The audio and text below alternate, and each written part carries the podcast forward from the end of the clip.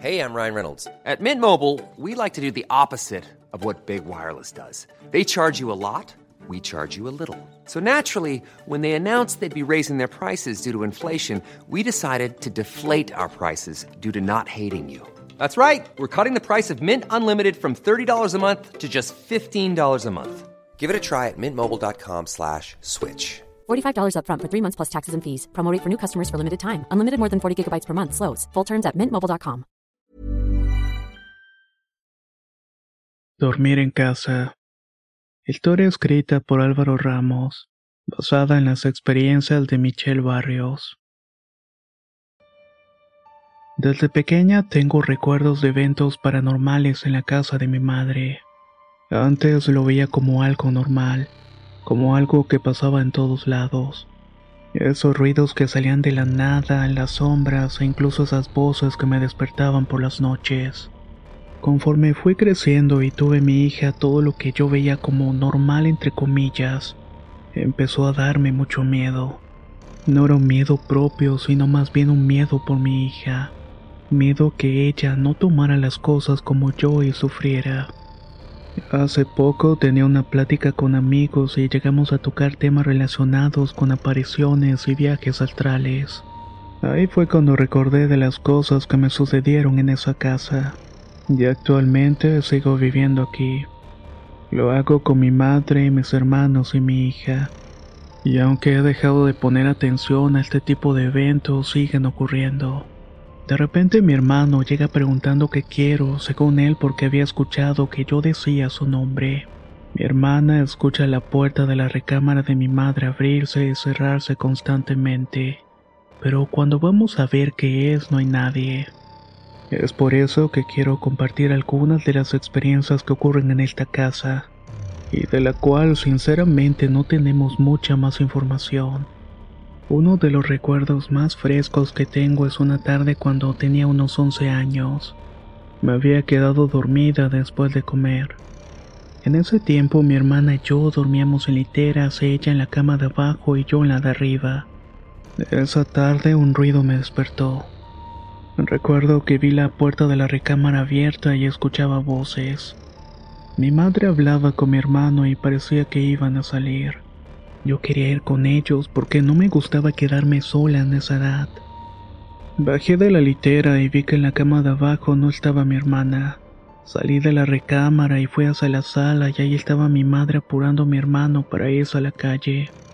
Yo intentaba hablarles pero no me escuchaban. De pronto mi hermano pasó a mi lado sin siquiera notar mi presencia. Fue en ese momento que me dio miedo. Era como si estuviera soñándolo todo, pero parecía muy real. De pronto los vi salir y regresé a mi recámara para ponerme unos tenis y en eso me vi a mí misma. Me encontraba durmiendo en la parte de arriba de la litera. No pude hacer otra cosa más que llorar. No estaba preparada para ver algo así. Y recuerdo que estuve llorando tanto hasta que por fin desperté. Pero esta vez lo hice en mi cuerpo. Obviamente ese día hablé con mi madre y le conté todo lo que me había pasado. Le dije todo lo que recordaba y lo que platicaba, cómo había salido vestido mi hermano y hacia dónde caminaron. Pero evidentemente al ser pequeña no me creyó. Intentó tranquilizarme de una manera bastante burda y condescendiente. Así que decidí no volver a mencionarlo ya que no quería que pensaran que estaba loca. Creo que este es un problema que muchas personas tenemos, sobre todo cuando somos pequeños y experimentamos este tipo de cosas. La gente adulta no suele creernos y nos tachan de locos. Con el tiempo conocí a una persona que parecía conocer mucho sobre experiencias como la mía. Me dijo que lo que me había pasado era conocido como un viaje astral, que tenía un don y que tenía que aprovecharlo.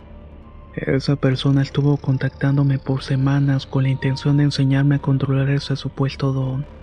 Pero el miedo de seguir viendo esas cosas me detuvo de seguirla en sus enseñanzas. Otra de las cosas que me pasaba era que en ocasiones despertaba a mitad de la noche debido a sus ruidos extraños, pero también a la presencia de personas que no estaban ahí.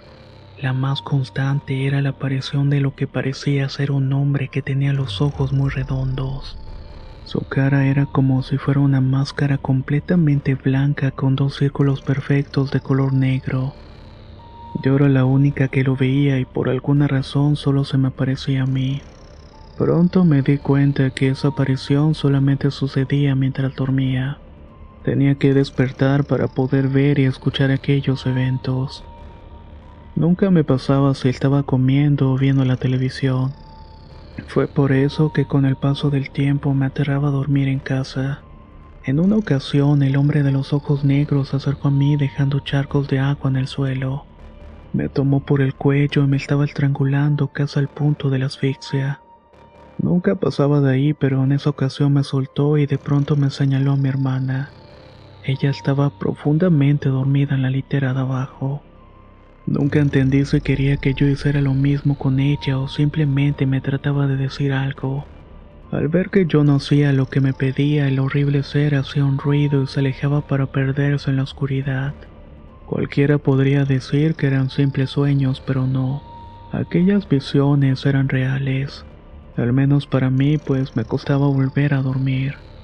Cerraba los ojos y veía esa cara y me quedaba callada y volvía a escuchar su susurro en los oídos. Ahora que lo recuerdo, se me vuelve a poner la piel de gallina.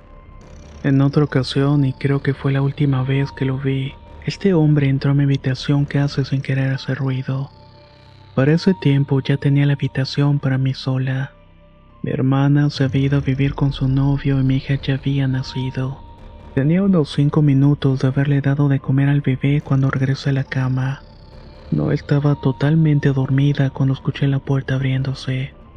De inmediato escuché los pasos de alguien que caminaba como si trajera arena de mar en la suela de los zapatos. Podía escuchar ese ruido peculiar y por un momento pensé que era mi hermano tratándome de espantar. Así que me giré de nuevo y lo vi de vuelta. Esta vez el hombre no iba por mí. Caminaba lentamente hacia la cuna de mi bebé sin quitarle la vista de encima. De inmediato me levanté y corrí a cargar a mi hija y comencé a gritar lo más fuerte que pude. Quería llamar sobre todo la atención de los demás. Mi madre y mis hermanos llegaron de inmediato y pensaban que algo le había pasado a mi hija. Cuando entraron a la recámara notaron que el suelo tenía marcas de agua. Yo me encontraba en la esquina de la recámara con mi hija en brazos. Mientras tanto la pequeña lloraba asustada por mis gritos. Cuando les conté lo que había pasado, todos se preocuparon, pero igualmente atribuyeron esas visiones al cansancio. Con el tiempo, estas apariciones dejaron de ocurrir y mi hija fue creciendo. Mi tiempo se ocupaba en trabajar y en ella. Creo que hasta cierto punto fue un gran apoyo que ella llegara a mi vida, ya que era como una especie de escudo en contra de todo lo que estaba ocurriendo ahí. En una ocasión estábamos cenando cuando de pronto mi hermana empezó a contar cosas que le pasaban a ella. Comenzó con simples ruidos mientras se bañaba a escuchar como alguien extraño decía su nombre. Nunca dijo nada, pues decía que seguramente eran voces que entraban desde la calle. La realidad es que estábamos tan acostumbradas a callar todo que nadie quería decir nada por miedo. Esa noche resultó que todos teníamos algo extraño que contar pero la que más experiencias extrañas tenía seguía siendo yo. Otra de las cosas que me pasaba mientras dormía era tener sueños con gente que yo no conocía, pero que de alguna manera estaban relacionados con la familia. En una ocasión soñé que hablaba con el novio de una amiga de mi madre. A ese tipo lo había visto alguna vez en una fiesta, pero nunca tuvimos interacción. Él tenía tiempo de vivir con la amiga de mi mamá, pero no lo veía seguida. En el sueño yo lo veía amarrado a una silla, lloraba y me pedía que lo sacara de ahí. Recuerdo que estábamos en una especie de bodega y él tenía los ojos vendados. No tenía camisa, pero pude distinguir un par de tatuajes que tenía en el pecho. Spring is my favorite time to start a new workout routine. With the weather warming up, it feels easier to get into the rhythm of things. Whether you have 20 minutes or an hour for a Pilates class or outdoor guided walk, Peloton has everything you need to help you get going. Get a head start on summer with Peloton at onepeloton.com. Cool fact a crocodile can't stick out its tongue. Also, you can get health insurance for a month or just under a year in some states. United Healthcare short term insurance plans, underwritten by Golden Rule Insurance Company, offer flexible, budget friendly coverage for you. Learn more at uh1.com. De pronto entraban dos hombres a golpearlo de manera salvaje hasta que lo dejaban inconsciente. Ese día desperté muy alterada y sin duda esa pesadilla no había sido para nada algo que quisiera repetir. Me acerqué a mi mamá para platicar mi sueño y su reacción me dejó sin palabras. Mi madre cuando escuchó el sueño me dijo que el novio de su amiga llevaba dos semanas desaparecido. Tenían la sospecha de que alguien lo había secuestrado, pero no querían decir nada porque sus captores se ponían en contacto con ellos cada cierto tiempo. Hablé con la amiga de mi madre y ella me pidió que le describiera bien al hombre de mis sueños. Cuando le dije sobre los tatuajes, ella comenzó a llorar. Estábamos hablando de la misma persona. Mi madre me pidió que recordara todo lo que pudiera. Tal vez así pudiera andar con el lugar donde estaba retenido, pero no recordaba nada más que eso. No podía ver nada fuera de la bodega y no escuchaba nada que no fuera el llanto y las súplicas del hombre. Casi dos meses después encontraron el cuerpo sin vida de esta persona. Junto a él habían otros tres hombres más en una bodega, una ciudad a unas tres horas de distancia de la nuestra. Ya sabrán lo difícil que fue para mí recuperarme de aquella noticia. Las primeras noches no dormía pues sentía que hasta cierto punto no había ayudado a esas personas. También sentía que si volvía a dormir ellos se me presentarían para atormentarme. Fue cuando decidí que tenía que trabajar duro para salir de ahí con mi hija, pues en esa casa era imposible dormir. El tiempo siguió pasando y mi vida comenzó a estabilizarse. Las pesadillas se fueron haciendo cada vez menos. Los ruidos se hicieron cotidianos al punto de que ya ni caso les hacía. Mi hija parece tener una vida normal y mi madre también y mis hermanos. Ellos dejaron de escuchar y sentir cosas dentro de la casa. Pero yo sabía que esa tranquilidad era pasajera. Así pasaba siempre y de repente tenía temporadas muy tranquilas y de pronto el caos volvía. De las últimas cosas fuertes que recuerdo fueron dos episodios de parálisis del sueño. En una quedé petrificada con los ojos abiertos y durante el tiempo que duró pude ver cosas que hasta el día de hoy no puedo explicar. Figuras que cambiaban de forma y emitían luces extrañas. Sombras que cruzaban de una habitación a otra. Y un ruido como de algo arrastrándose en el piso. Todo esto hacía que por dentro intentara gritar y moverme para salir de la parálisis. Pero por más que lo intentaba no podía. En cambio, aquellas cosas sabían que yo las podía ver y no parecía importarles. Simplemente vagaban por la casa como si fueran habitantes de la misma. Cuando hablé con alguien que sabía sobre estos temas, me dijo que posiblemente yo tenía la habilidad de abrir portales mientras dormía, lo que hacía que pudiera ver estos seres que no precisamente estaban en el mismo plano que yo, y que solo cuando despertaba y volvía a mi realidad dejaba de verlos. Esa persona me explicó que según una teoría el mismo espacio puede coexistir hasta de cuatro dimensiones diferentes, y que aquellas figuras de formas extrañas no eran otra cosa que seres de la cuarta dimensión. Me aterraban porque mi mente no estaba preparada para ver cosas en cuarta dimensión. Nosotros somos seres tridimensionales, y para nosotros no existe otra realidad que no sean las tres dimensiones. Pero eso no explicaba a los otros seres como el de los ojos negros perfectamente redondos, o las sombras que veía deambular por la casa. Su explicación era que esas sombras posiblemente eran dos seres bidimensionales y que al ser bidimensionales, solamente podía ver silueta pero no su cuerpo. La verdad es que todo eso era demasiado confuso y pesado para mí. Solo quería dejar de atraer esas visiones Solamente quería dormir sin miedo, y tampoco despertar rodeada de seres que no comprendía. Hace casi cinco años que todos en la casa hicimos una especie de sesión espiritista. La intención era alejar las malas vibras, espíritus y cualquier cosa que estuviera en la casa. Participamos todos menos mi hija, pues era muy pequeña para entender lo que estaba pasando. Aquella sesión fue dirigida por una amiga de mi madre. Ella decía tener el poder de conectar con seres de otros planos, incluidos los muertos. Cuando todo acabó nos dijo que efectivamente en la casa había casi una docena de seres que no pertenecían a nuestra realidad, pero que afortunadamente ninguno de estos era maligno. Hizo una especie de trabajo protector y funcionó. Dejamos de ver y experimentar cosas por un largo tiempo.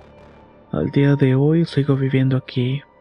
Mi hija ya es una jovencita que entiende a la perfección las cosas y a la cual ya no es fácil ocultar la información. Por eso cuando me dijo que no podía dormir me llené de miedo. Comencé a tener estos recuerdos aterradores y esta sensación de no estar sola en ningún momento. Hablo mucho con ella para que me cuente cualquier cosa relacionada con los sueños o pesadillas. Pero gracias a Dios hasta ahora no hay señales de que ella haya heredado mi supuesto don entre comillas. Hasta este momento sigue siendo seguro dormir en la casa. ¿Y tú qué sabes sobre todo esto de los viajes astrales? ¿Has experimentado alguno? Me gustaría leer sus pequeñas experiencias en los comentarios, porque es un tema bastante interesante, ¿no lo creen? Soy Antonio y nos escuchamos en el próximo relato.